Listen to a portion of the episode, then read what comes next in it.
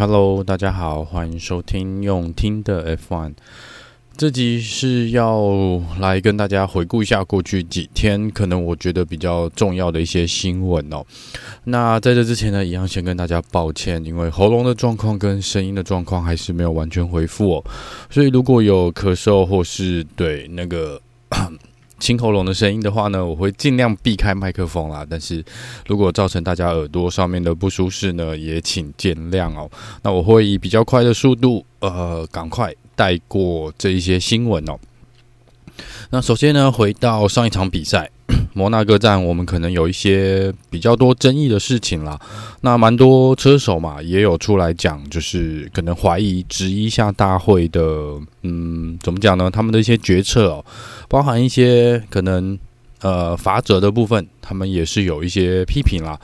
那在这个呃，关于起跑。一开始起跑开赛的时候呢，这个因为大会是宣布，当时是跟车手说，是因为下雨的关系，他们选择延后哦。那这个部分呢，其实当时据传闻啦，就是事后才有更多人爆料，就说 在当时呢，其实各车队跟车手间，还有甚至大会这边呢，可能有一个比较。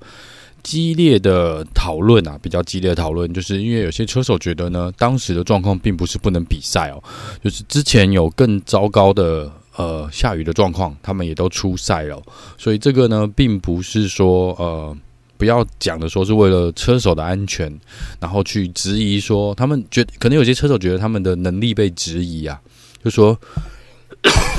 嗯，抱歉。就说你不应该去怀疑他们车手在能够在雨中所开车跟驾车的这个能力哦，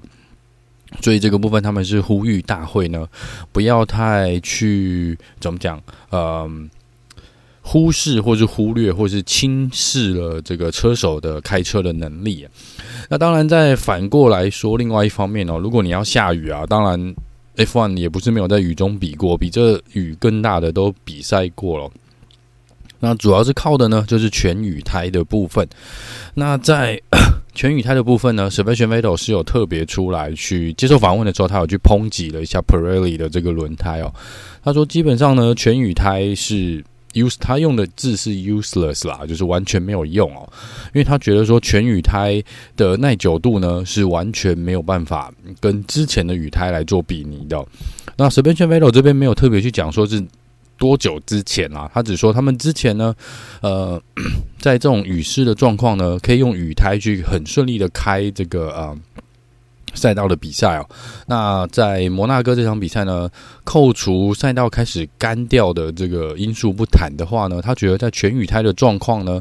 ，Pirelli 所提供的全雨胎是没有用的，他觉得太硬了，然后是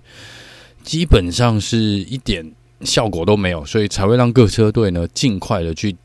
换到半雨胎哦，或是甚至于想办法要赶快去弄到干胎的这个部分哦。那当然普瑞里这时候也有出来做反应啦，说呃，所有的东西呢基本上跟去年前一年都一样哦，虽然只是轮胎变大，但是其他的系数呢应该都一样，所以应该全雨胎的状况呢，应该全雨胎的这个性能跟效能应该是没有受到影响啦。那我这边是有一种感觉，是 s e b a s i a n Vettel 讲的并不是去年的这个问题哦，应该是在跟更早之前来比哦。的确哦，我们之前看到雨势更大的时候呢，我们也看到 F1 有来进行比赛哦，甚至可以比完全程哦。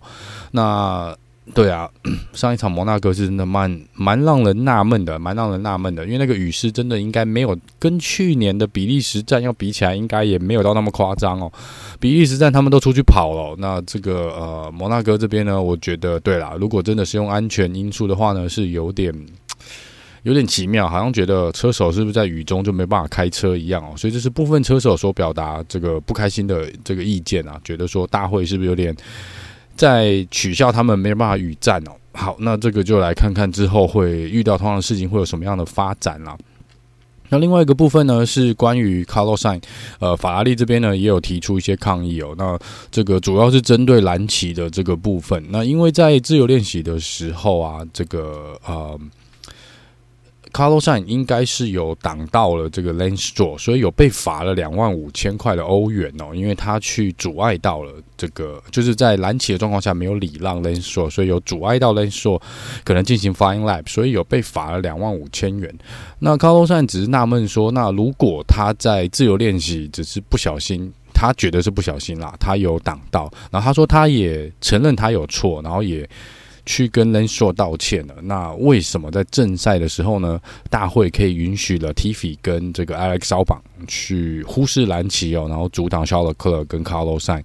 的这个部分，然后呃阻挡也就算了，为什么连钱都没有罚哦，连罚锾都没有？所以这个是他们觉得大会这边到底是什么样一个状况哦？你。呃，在自由练习去罚了别人钱，因为没有呃礼让而罚了钱哦。那在这个很明显的，我们有看到是 Latifi 跟 Alex Albon 是没有很快速的做出礼让的动作，那为什么一点罚则都没有哦？所以这是法拉利这边跟 c a r l s a i n 都有去质疑啊，这个大会执法的标准，这个到底在哪里？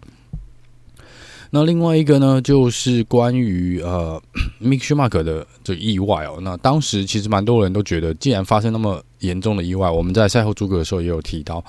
这么严重的意外呢，又在一个非常窄的这个赛道上面呢，理论上啊，理论上应该是要马上红旗比赛哦。当然，在第一时间呢，可能车子都还在跑的状况下，你可能没有办法马上红旗哦。那至少啊，不是 Virtual Safety Car 哦，因为那个车子一半都还在赛道上面，你在。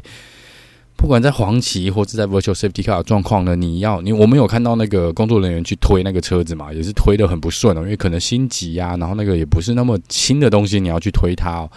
那这个时候你是不是也让工作人员在场上有一些危险哦？所以龙哥这边跟 Sebastian Vettel 其实他们都有出来表达自己的意见，觉得呃这个部分呢。可能大会还要再思考一下，如果他们真的照他们讲的，从一开始都是为了车手的安危做着想呢，那这个部分呢，他们觉得有相当大需要改进的一个地方哦，所以这是呃大会的呃关于 michmark 这个意外，如果在类似的赛道，在尤其下一场比赛巴库也是街道赛嘛，所以如果发生类似的状况呢，你们会怎么处理哦？基本上是车手对大会的一个呃态度啦。那再来就是呃，FIA 的总裁哦，这个老大 Ben Sulayem 这个阿 Ben 哦，他昨天应该是昨天还是前天接受访问的时候，他有出来，他讲了说呢，他说他也知道呃，可能大家最近都对这个呃这几场比赛啦，可能对 Race Director 呢是有些疑虑哦。那他又说呢，可是 Race Director 这个位置呢，又不是说我随便想要有就有哦。他说：“这不是一个东西，我是可以从 Amazon 去把它买下来，然后马上就可以来来这个执行他的工作的东西哦。”他说：“这个是需要有非常多年的经验啊，然后可能还要在赛车界有相当长的一段时间，才有办法来当 Race Director。所以他说他手上的人呢，就这么几个哦。那如果我在猜啦，他是不是也是在暗示说，因为他之前有放出一个消息嘛，就说 Michael Masi 可能还有呃，应该不是说 Michael Masi 啊，他只是说呃，可能还需要带路。”再加入更多的 race director 进来哦，但是他当然不是说今年，他应该说明年啦。那就有人解读说，是不是要给 michaelmas 一个路嘛？那一提出这个呢，当然就对啊，又会有一些反对的声音哦。那我不知道这边他又再一次的强调说，race director 其实人选真的不多。那是不是如果大家觉得这不够，那他也不知道该怎么办哦？那现有唯一一个可以。怎么说呢？马上加入到 Rush Director 战力里面的呢？除了 Michael Masi，说真的，我脑袋还想不到另外一个人了。那不过，既然他这边没有讲明任何人，我们就不要去做太多的揣测哦。那的确，呃，Rush Director 这个工作呢，不轻松哦，不轻松。所以这更加凸显了之前 Charlie Whiting 哦，那么久一个人担任 Rush Director，还可以把事情做得算是蛮好的，真的要给他一个鼓励，真的要给他一个掌声哦。虽然很遗憾哦，对啊，他离开了，但是，嗯、的确，过去如果一个人可以做的工作，那现在已经有两个人，如果还做不来的话，呃，是现在事情太多吗？还是之前那个人能力太强？就不太确定。不过，唯一可以确定的是，我们希望大会真的拜托啊、对，不要再捅更多的篓子了。那回到这个呃，刚刚这个为什么 Ben 会讲这个话呢？就是其实有，因为他主要是被去问到说，哎，上次法拉利这个上场比赛，这个关于法拉利所提出的这个申诉哦，虽然这个申诉最后是失效的，不过也凸显了 FIA 里面呢，的确是有很多。没有在状况内的人哦，就是你当下比赛赛道上的这个啊、嗯，当场比赛那一场比赛所提出的和这个 note 这个注意事项呢，你却是用呃剪下贴上，而且还是贴到旧的呃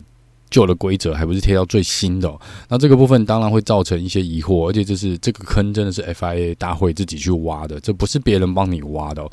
所以你说，嗯，网络上有很多人说，其实。法拉利只是输不起哦，我觉得在这个部分，他们当然我我不认为是输不起啦，而是真的就是他们手上拿到的规则准则就是不一样嘛。那如果照那个准则走，法拉利那场比赛应该拿到第一、第二名才对，因为红牛两台车应该都要被罚哦。所以这个部分是嗯，我我我是觉得就是你大会不能犯这种很。低级的错误，真的这这个错误真的是有点不应该啦。那未来呢？的确哦，这个他们也得再更加的小心，他们所交出去的、交给各车队的这个呃每一场比赛的准则事项啊，他们可能都要再检查一下，因为是真的是不该犯的错啦，只能这样说。好，那再来是聊聊 Sergio Perez 哦。那我们都知道他在啊、上场比赛呃比赛赛后嘛，有被录到说呃他说他签得太早了。那我们 Helmut Marko 呢？他出来讲说，他的确有是在礼拜五，就是在摩纳哥站的那个礼拜五，应该是在礼拜五签约的啦。好，也就是嗯，正赛前、预赛前一天，他有签下了这笔合约。那关于 Sergio Perez 呢，有一些负面的传闻哦，在他拿到摩纳哥站之后。呃，应该是过了一两天后，就是有点是他去已经开派对 party 嗨完之后，据传闻啊，我是没有看到那个影片，我先先跟大家承认了。但是呃，有很多网站呃跟论坛呢都有说 Sergio Perez 有拍到 Sergio Perez 的影片，然后据说是现在我都看不到了，但是有人如果看到麻烦。可以分享一下影片，因为我不太知道里面到底发生什么事哦。那总之就是这个影片 PO 出来，最初 PO 出来的人呢，就有点像是爆料，有点像是我们 PTT 的这个呃，怎么讲爆料公社一样我，就出来爆料说，Sergio Perez 那天晚上玩太疯了，而且是呃有一点去给他老婆戴绿帽，就是去做了不该做的事情。那这个部分呢，Sergio Perez 在前几天有在他个人的社群。呃，软呃媒体上面有出来发表一个声明啊，说他说他呢基本上是知道有这些呃影片存在的，然后他也不否认里面影片的好，我听起来看起来好像是说他也不否认，他应该是应该我猜那影片是一个派对的画面啊，那他说他不否认他有去参加这个事情哦，然后呃，但是他说他没有做，对不起。他老婆的事情，然后也说这件事情就到这里为止哦，就基本上是大概是类似这个声明啊。不过因为没有看到，呃，实际的状况到底是什么，这只我目前只是先把它当做是一个八卦的传闻哦。但是蛮罕见的是，Sergio Paris，我是遇一般以前有这些事情哦，倒是比较没有看到车手会。主动的出来发表声明，所以我不太确定是不是真的有那么一点点是这么一回事。不过呃，总之他本人说没有，然后也说不会再针对事情这件事情做一个回应了。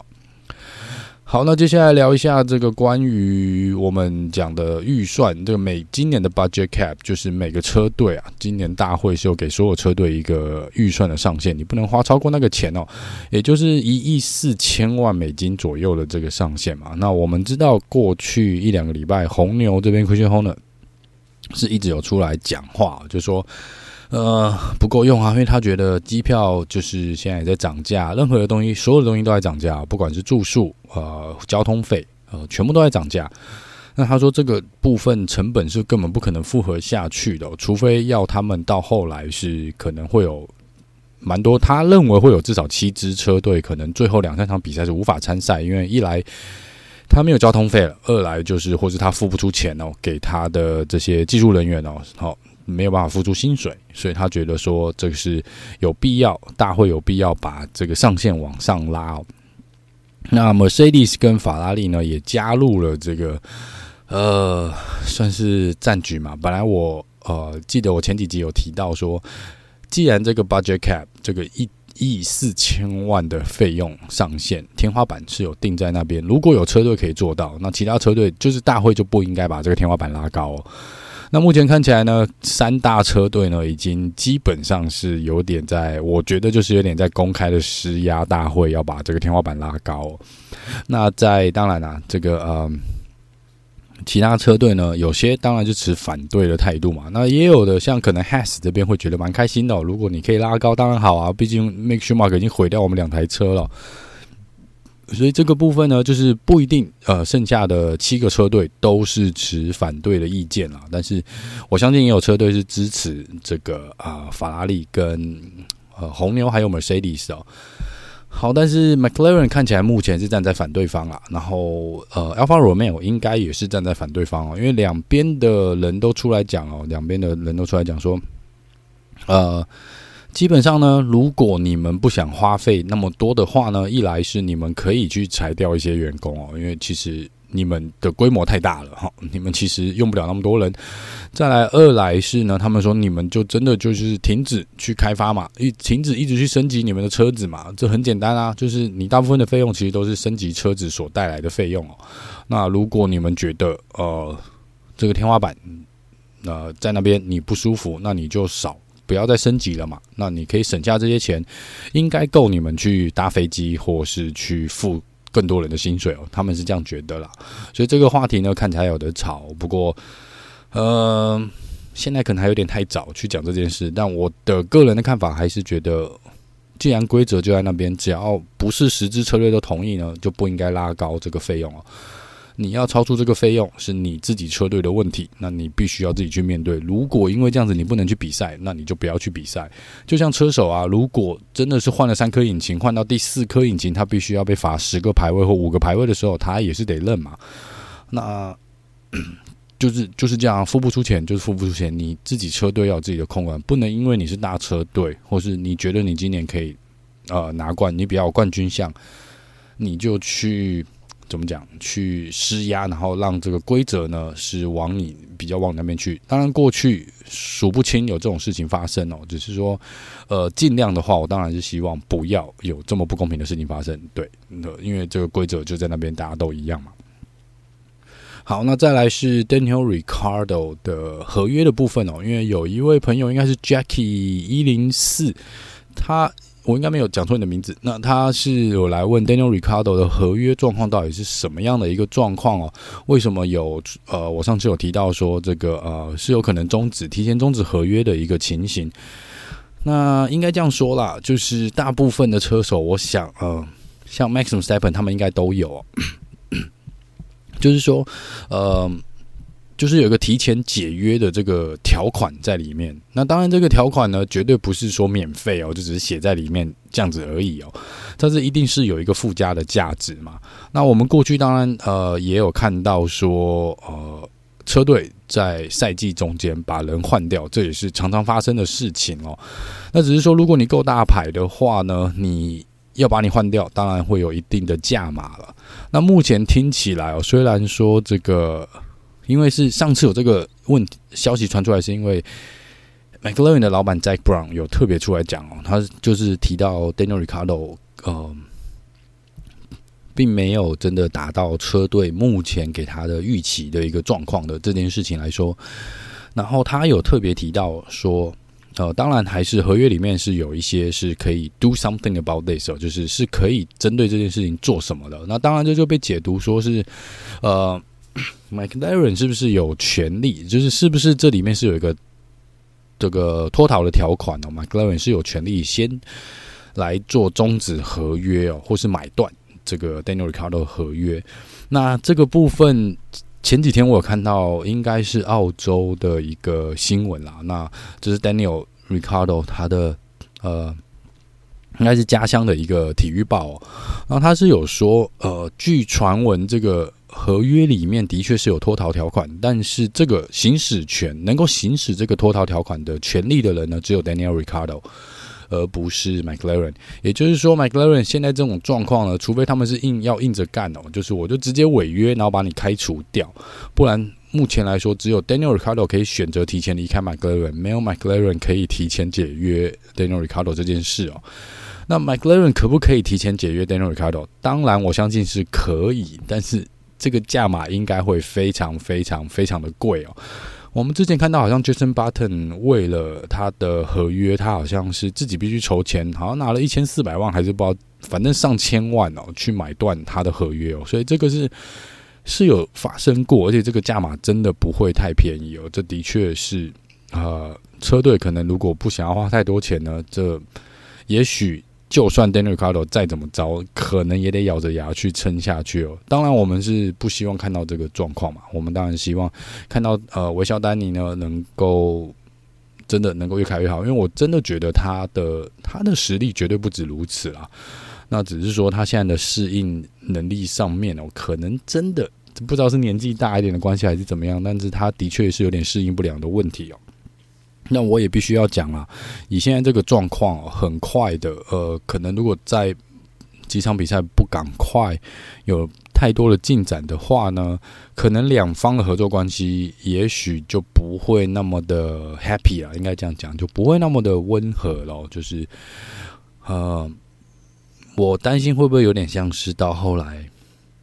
法拉利跟 Vettel 的那个状况，就是有一点点苦涩，变成苦涩的感觉哦。我是不希望看到那种状况啊，就是大家都只是为了合约撑到最后，然后嗯，希望不要弄得太难看而已。那这是啊，但是 Daniel Ricciardo 的合约的确是签到明年了。那这个部分就来看看他们是否愿意，呃，车队是否在，我我猜应该是会撑完这这个赛季啦。那是否愿意？在明年这边跟其他车手做一个合约的交换，也许不一定啊。这个当然，呃，车手间的合约的交换可能比较不像我们平常看篮球或棒球那么简单哦，就是 A 换 B 哦，就交换一下就可以过去哦，或是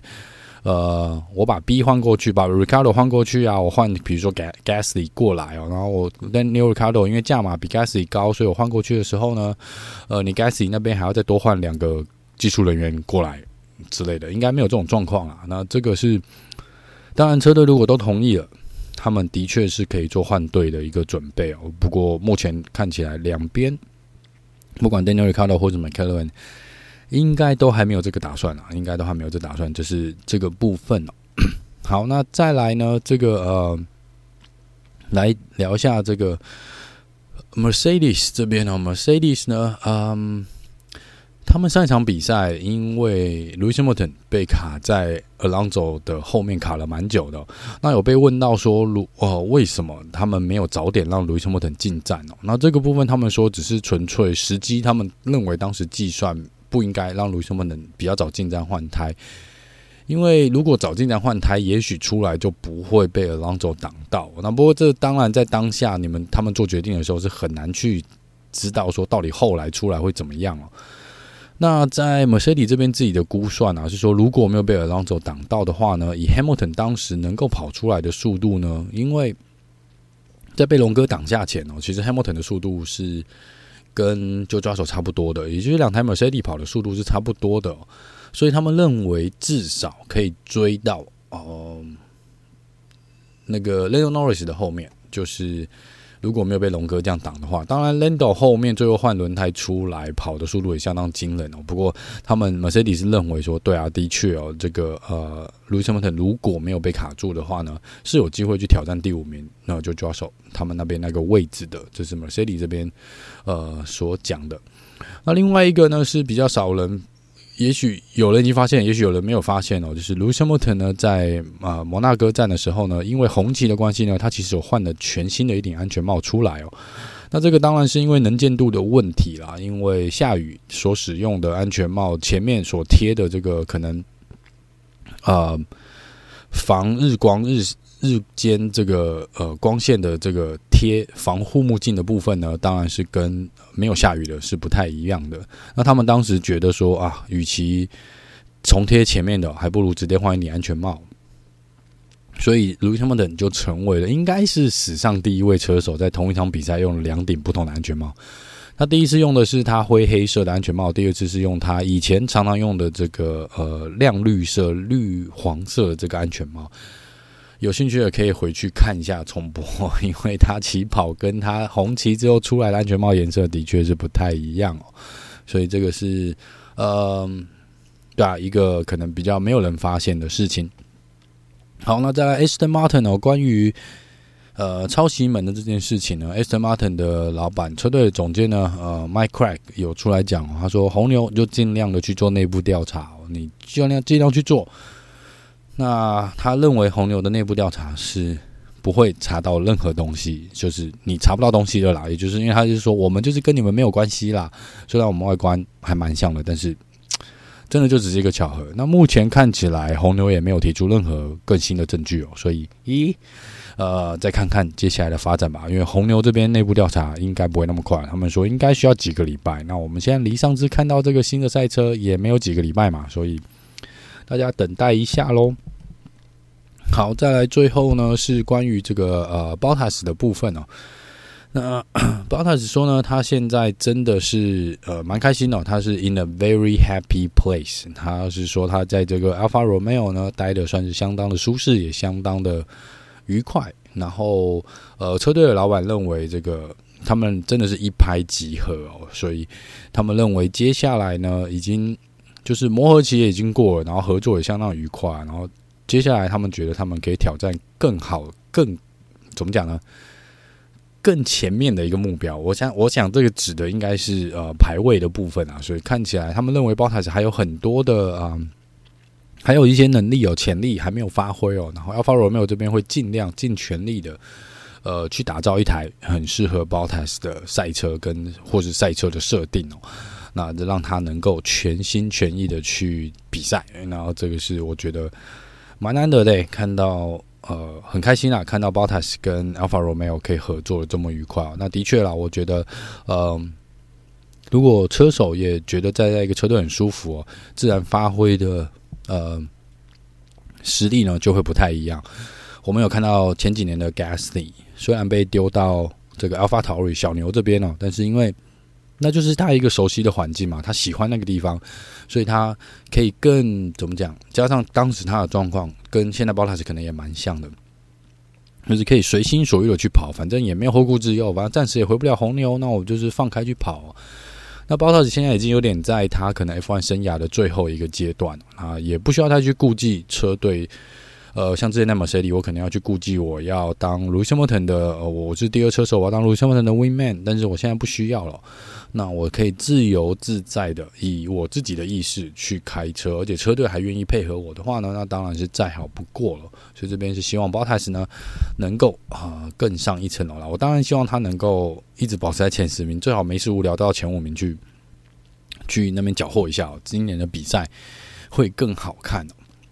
啊，接下来回复一个粉丝的问题哦，这个 Ditto 呃，你有来留言，然后问说，你是讲说好像看到一些网站的留言啊，是不是嗯、就是常常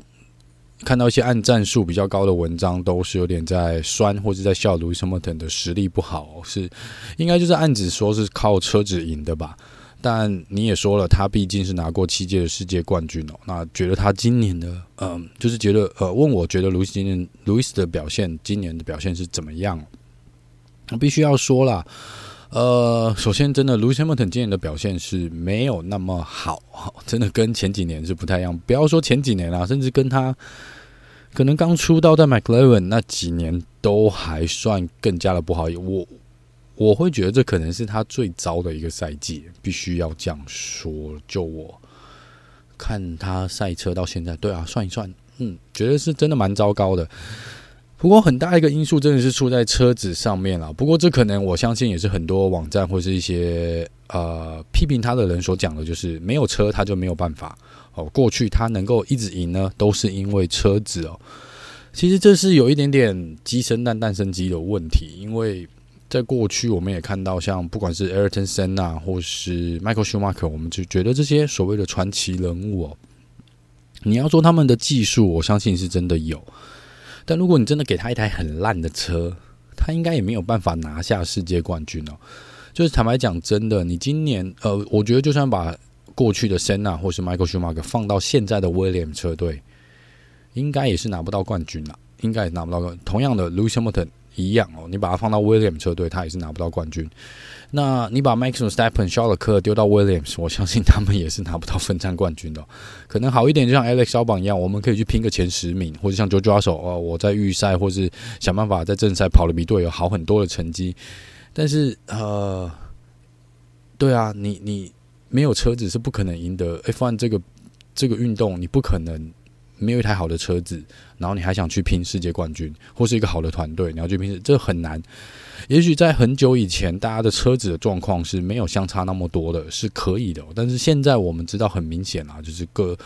大车队跟中后段班的这些中小车队哦，其实实力相差是太明显的。不过因为也是这样啊，车才会。更多人的去批评嘛，就说：“哎，你如果没有这台车，你根本就没有办法去拿世界冠军哦。”那尤其加上今年目前看起来，即便在同样赛车的条件下，JoJo 手也是呃在积分上压过 Lewis Hamilton，而且过去几场比赛应该都是跑得比 Lewis Hamilton 好了。但是坦白说，如果去看数据，这个之前应该有提到。如果去看纯粹圈数跟速度的话呢，其实就抓手没有比，我再次强调，没有比路易斯·汉密尔顿快哦。过去几场比赛，呃，我真的要讲说，目前看起来路易斯·汉密尔顿的运气，比赛的运气是差一点点啊。可能过去几年有些比赛的这个幸运之神是在路易斯·汉密尔顿这边哦。但是过去几场比赛是他有些非战之罪啊，像像摩纳哥这个是你你就好死不死卡在龙哥后面，你然后偏偏他又在省胎哦，这个就是一个呃怎么讲？我觉得时机的问题。然后在前两场比赛都是跟安全车出来的时机有关哦，并不是他开的不好哦，而是真的就是可能赛场上的一些状况在当下对他是不利的。那呃，但是你真的要说纯粹比圈数的话，卢西莫等在上一场比赛的圈数应该最快圈数还是比周抓手快耶，在上一场跟西班牙站好像也是吧，所以在这个部分我不认为说他呃有比周抓手，如果纯粹就速度，我觉得他没有比周抓手慢，但你说他的表现不好是事实，是事实，我觉得只是今年可能在。真的在 Mercedes 赛车的这个问题的部分，对他打击应该也是蛮大的啊。但是你我们也看到他，如果真的要拼哦，他是他如果真的全心投入的话，我觉得他是没有人可以去跟他比的啦。毕竟呃，我不管怎么说，能够拿到世界冠军的车手实力，我觉得都不可去否认哦。呃，这边先不管去年的那件那些事情，那啊。不管是谁，只要能够拿到世界冠军，他都一定有一定的实力在了。呃，再怎么好的车子，呃，配上一个不好的车手，你也是得不到好的结果。就打这个比方好了啦，你拿今年或是去年的红牛，然后你让 Latifi 来开，或是拿 Nikita Mazepin 来开的话呢？我不认为他们可以跑出 Max 或是 Sergio 的这个成绩。同样的道理哦，你去拿前几年的呃 Mercedes 赛车，呃，你去你把可能 Latifi 或是 Mazepin 是 Mick Schumacher 丢到这台赛车里面，他们可能也没有办法。即便你是开着全怎么讲全 F1 最好的车子，我们假设是前年好了，二零二零年，你也没有办法去拿到冠军吧。我我我我我想要讲的就是这样，就是我觉得是缺一不可的。你不能说他没有他的技术在，他有，因为你看同样在车子里面的状况，呃，过去几年度来说，现在跟 George Russell 我觉得太早下定论，所以我这边不做评论。但是在过去几年啊，你去跟 Bottas 比，你去跟 Nico Rosberg 比，他不是没有遇到挑战，Lewis Hamilton 有遇到过挑战，他甚至有遇到过，不管是 Max 的挑战或是 Sebastian Vettel 的挑战哦。都有遇到过，但是他还是有办法个去拿下这么多次的世界冠军，这绝对不是浪得虚名的。车子是一个很大的因素，但他自己没有那个实力呢，他也会输给他的队友。我们也有看过 Nico Rosberg 有赢过他，然后拿下那一年的世界冠军，二零一六年吗？那所以这个部分是呃，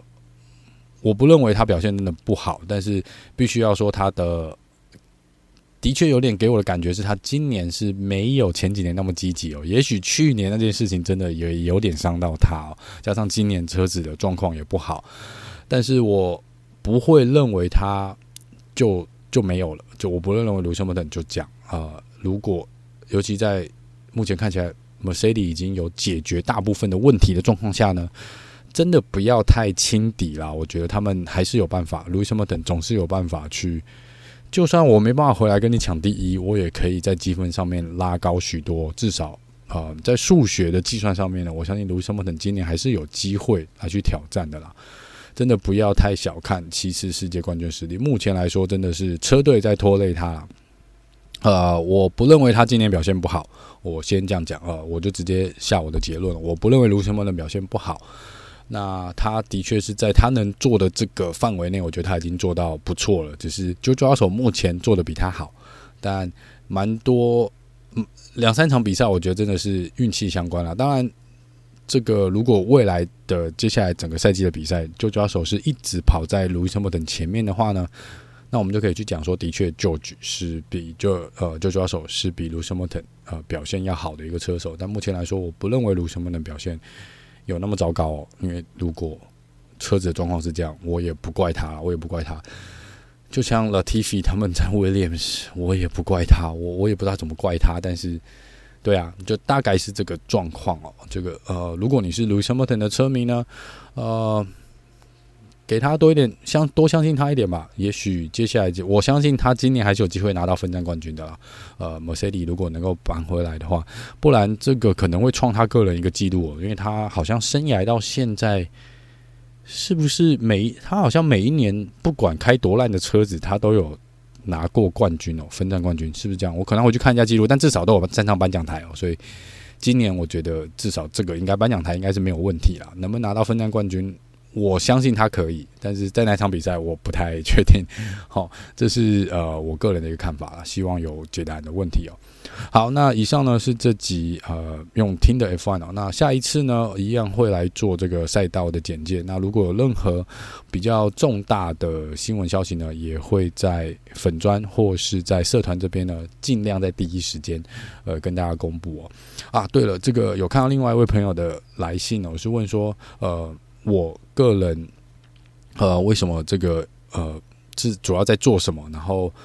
为什么有时候这个会消失一阵子哦？我我应该这样说，我是我算是金融业的一个呃工作啦。那所以如果说。当下的那那几个时间，像前一阵子我案子比较多，我可能手上的案子比较多，那我就没有办法有太多的时间，或在上班比较忙的时候，我没有办法有太多的时间及时的做一些回复，或是做一些新闻的更新啊，大概是这个状况哦。就说呃，基本上还是以。现实的工作为最优先嘛，那还有家庭要顾，所以如果在这个部分有闲暇有闲暇的时间，才会来做 podcast 跟收集资料，所以才会说有时候会有一些 delay，也是请大家见谅的一个地方哦。好了，那真的以上就是这集用听的 F1，那我们就下次见喽，拜拜。